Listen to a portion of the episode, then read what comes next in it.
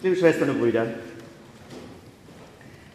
der Erzbischof von Canterbury hat in seiner Predigt zu Aschermittwoch gesagt, seiner Meinung nach gehöre das Kirchenjahr zum Weltkulturerbe. Da habe ich gedacht, das ist aber ein interessanter Gedanke. Warum da noch keiner drauf gekommen ist? Weltkulturerbe. Das Mittelrheintal, aus dem ich komme, also übrigens Bonn nicht mehr, haha, nur zwischen Mainz und Koblenz, Edgy, gehört ja schon lange zum Weltkulturerbe. Und übrigens, verrückterweise, auch der rheinische Karneval. Wusstet ihr das? Seit Dezember 2015 immaterielles Weltkulturerbe. Aber Kirchenjahr kam offenbar noch keiner auf die Idee. Aber auch unabhängig davon, ob die UNESCO-Kommission einmal auf die Idee kommt, es in ihre Liste aufzunehmen oder nicht, das Kirchenjahr ist es ja längst. Das kulturelle Erbe der Christenheit an die Welt.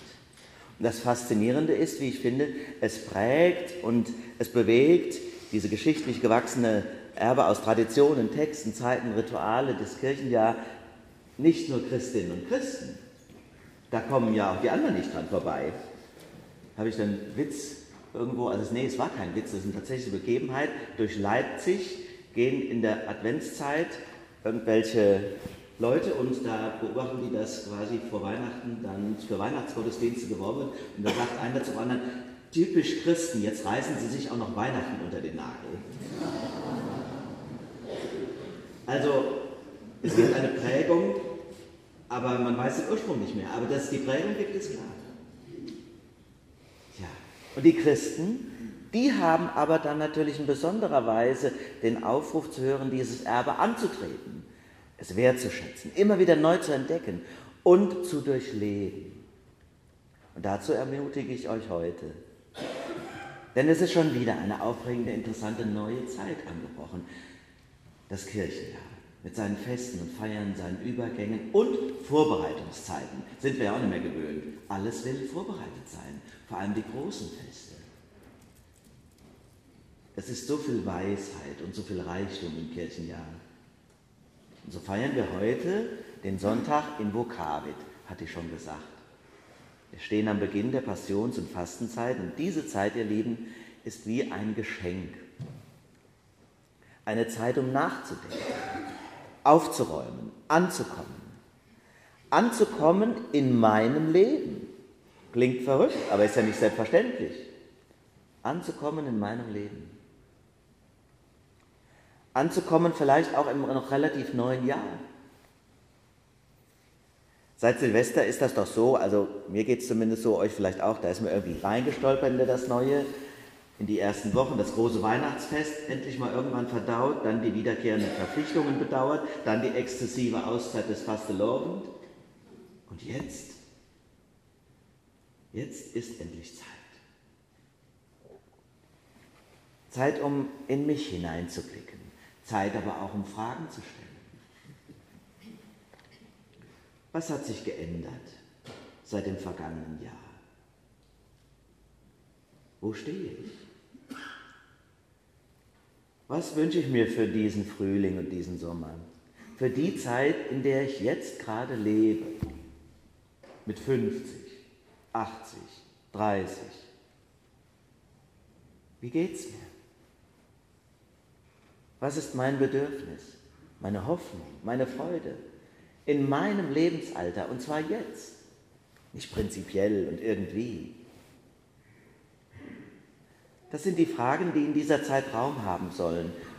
Und ich will sie nicht verdrängen, wie ich es ja sonst oft mache. Warum verdränge ich sie? Weil sie Zeit kosten, ablenken, weil ich ja noch so viel zu tun habe. Aber jetzt ist die Zeit, diese Fragen einmal zuzulassen und auszuhalten in den kommenden Wochen. Mache ich es richtig? Oder lebe ich im falschen Leben? Kann ja sein, dass man jeden Tag ziemlich korrekt funktioniert, aber eigentlich ist alles nicht richtig. Es nutzt übrigens auch nicht, wenn ich im falschen Zug sitze, im gleichen Zug in die andere Richtung zu laufen. Da muss man mal umsteigen. Bin ich glücklich? Und wenn ja, warum? Und wenn nein, was kann ich ändern? Und wenn ich nichts ändern kann, wer hilft mir tragen? All die Fragen mal offen stellen oder aber auch nur verdrängt mit mir rumgeschleckt, sind wir ehrlich, machen keinen Spaß. Weil sie nämlich unruhig machen, meistens. Und vielleicht auch Angst. Deshalb, ihr Lieben, brauchen wir eine Hilfestellung, eine Idee, ein Bild im Kopf.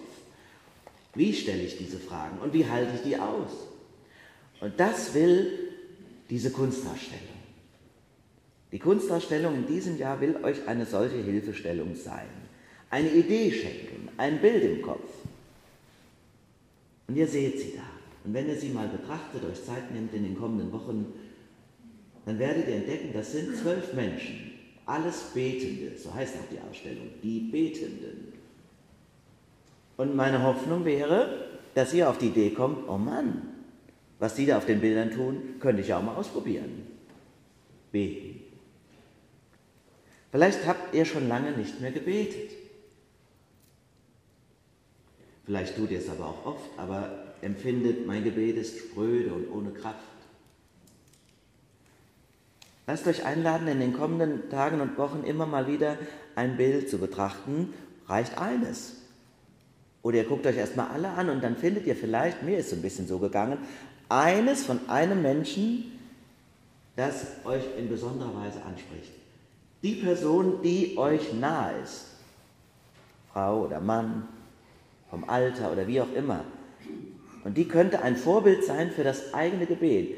Mensch, stelle ich fest, die Frau auf dem Bild, die ist ja genauso alt wie ich. Und die Worte, die dazu von Anselm Grün geschaffen worden ist und den Menschen in, Mund, in den Mund gelegt wird, sprechen mich unmittelbar an.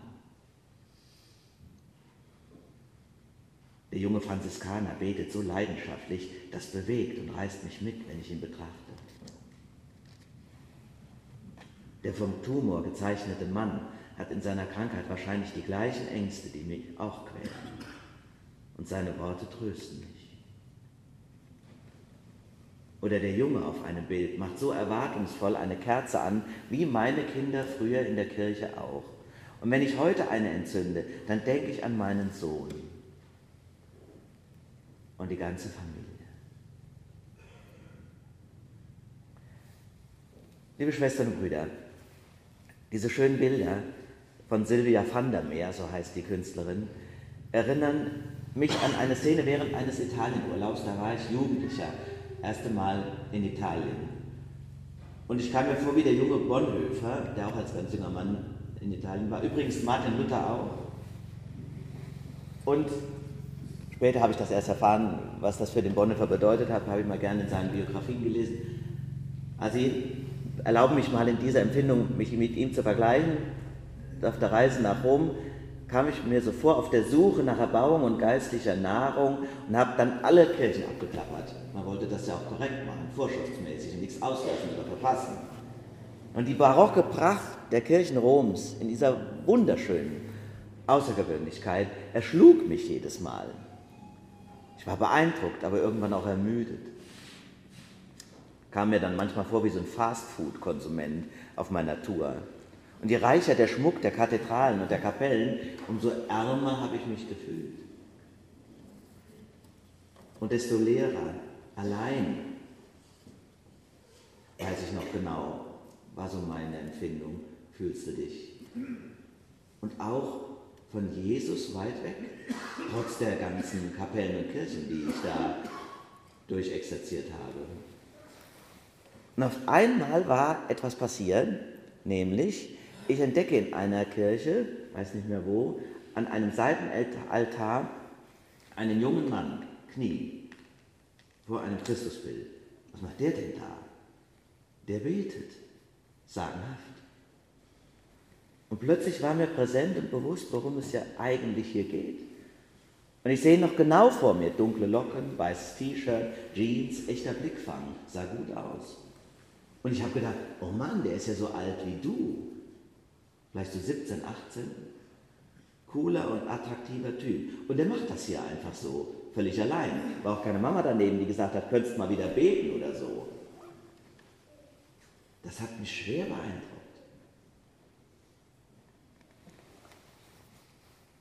mir auch Mut gemacht, so innig zu beten. Das hatte ich bis dahin nur Kindern zugetraut oder alten Frauen oder Nonnen oder Mönchen. Menschen, mit denen ich nichts zu tun hatte. Auf einmal habe ich gedacht, wenn der das kann, kann sie das ja auch mal ausprobieren.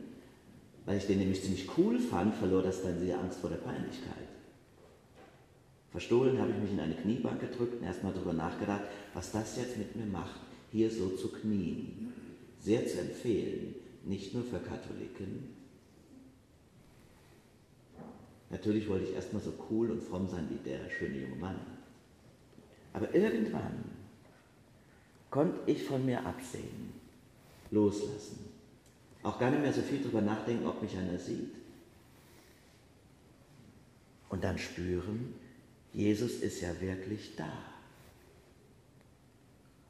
Auch für mich.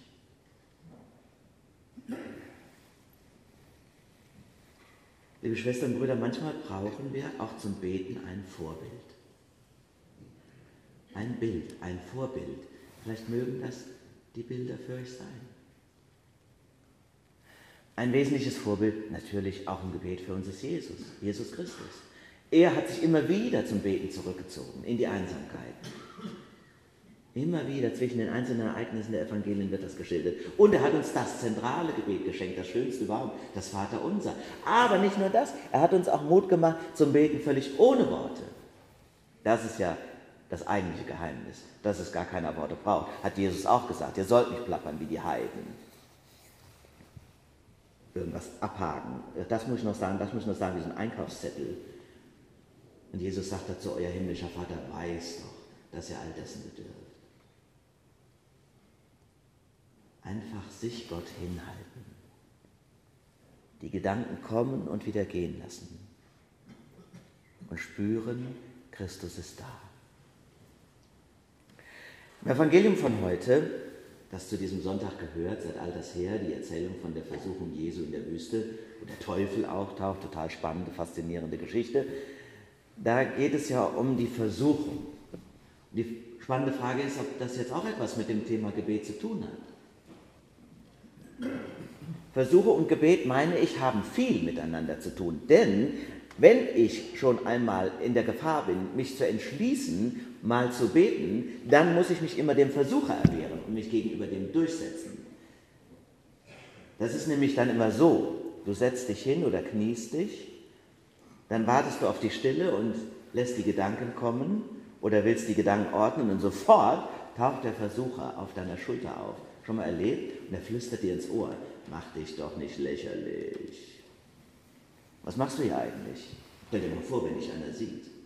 Glaubst du wirklich, das würde was bringen? Das ist ja kindisch, wie du dich hier hinsetzt. Du könntest übrigens jetzt auch mal was im Haushalt machen. Geh an deinen Schreibtisch, das bringt dir viel mehr. Das wird dich zur Ruhe bringen, wenn du den Berg mal weggeschafft hast. Oder koch dir einen Kaffee, zieh dir eine Zigarette durch, das wird dich beruhigen. Hilf dir selbst, dann hilft dir Gott. Das ist der Versucher. Und man möchte ihn am liebsten von der Schulter wegnehmen und den kleinen Teufel an die Wand klatschen. Das sind die Versuchungen, nicht zu beten. Aber auch wenn ich bete, ist der Versucher noch in und bei mir. Das hat Jesus erlebt. Die Versuchungen, denen Jesus ausgesetzt war in der Wüste, waren ja sehr existenziell. Da geht es um Leben und Tod. Immer dann stehen wir in der Grundangst unseres Lebens, wenn es existenziell wird. Hunger und Durst greifen nach Christus und nach 40 Tagen, 40 Tagen, dann taucht der Versucher erst auf. Bei mir wahrscheinlich schon nach anderthalb Stunden. Sprich doch, dass diese Steine Brot werden, sagt er. Und dann werden eigentlich nur drei besondere Versuchungen geschildert. Aber meines Erachtens sind in diesen drei das ganze Kaleidoskop unsere ja, Hilflosigkeit, unserer Gier. Essen. Das ist ja nur ein einziges Bild für das, wie wir raffen, haben wollen, statt im Sein zu leben. Oder die nächste schöne Versuchung, wo er dann Jesus auf den Tempel führt, auf die höchste Zinne, ganz oben. Quasi, du stehst auf der Godesburg, die ja übrigens ohne Umrandung ist, deswegen wegen Lebensfahr im Moment nicht betretbar. Wer schon mal oben gestanden hat, denkt, alle Achtung. Ist mir auch unverständlich, so eine dicke Mauer ohne weiteren Zaun. Tja, und dann sagt der Versucher, na, du bist doch Jesus, du bist doch evangelischer Pfarrer, du bist ein toller Typ, du glaubst an Gott, wirf dich hinab. Steht nicht geschrieben im Psalm, er wird seine Engel senden und dass du deinen Fuß nicht an einen Stein stößt. Es ist die Versuchung der Verantwortungslosigkeit. Versuchung der frommen Mathe-Schüler. Ich lerne nicht, der liebe Gott wird mir sagen, was richtig ist. Wir werden nicht entlassen in diese Welt, um quasi alles Gott in die Hände zu legen. Ich muss sie schon gestalten und mit Sorgen, mit Gott Hand in Hand arbeiten. Und die dritte Versuchung, dann wird er auf einen Berg geführt in aller Reichtum. Da sehe ich jetzt eben nicht nur den Reichtum, sondern auch die Macht, die Möglichkeit, Einfluss zu nehmen und zu beherrschen, wird ihm vor die Füße gelegt. Und Jesus schreit hinweg mit dir, Satan. Hinweg mit dir, Satan. Du sollst Gott, deinen Herrn, lieben und anbeten und niemanden sonst. Auch im Gebet sind wir in der Versuchung, ja Gott zu einem Wunscherfüllungsautomaten zu machen. Bitte, lieber Gott, erstens, zweitens, drittens, dann will ich es endlich so haben, dass mir gut geht. Dann will ich mal Ruhe geben. Dann will ich mal entspannt sein. Wird nicht funktionieren, sondern das Geheimnis des spirituellen Lebens ist es, in allem, was mich bewegt und wie es mir geht, mich Gott hinzuhalten und einen Weg zu finden mit ihm. Durch das hindurch, was mir aufgetragen ist. Die Schwierigkeiten annehmen und auch darin Gott zu erkennen. Auch in der Krankheit wirkt Gott.